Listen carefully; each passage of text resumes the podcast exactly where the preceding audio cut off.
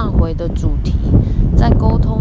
与回馈的交叉点中，还可以再做到退三步，放眼全局，看看是否有其他参与其中的人影响了我和对方的行为和选择，有没有什么环境因素、流程或框架导致我和对方之间的问题恶化。透过整个系统来看回馈，能协助我们客观减少单一视角的盲点。觉得重要是能提升当责，矫正我们吸收责任或转移责任的倾向。习惯吸收责任的人，通常认为全都是我的错，事情不如意时会责怪自己。可是这么做会阻碍团体中他人的学习，意味他人承担错误，同时会压迫自己，心存积怨。而习惯转移责任的人，则认为都是别人的错啊，事情不如意时便怪罪他人。当站在受害者位置，就无法经由回馈学习，认为是命运，无法为自己负起责任。使用系统观点，则能避免这两种倾向，找到合一的解决方法。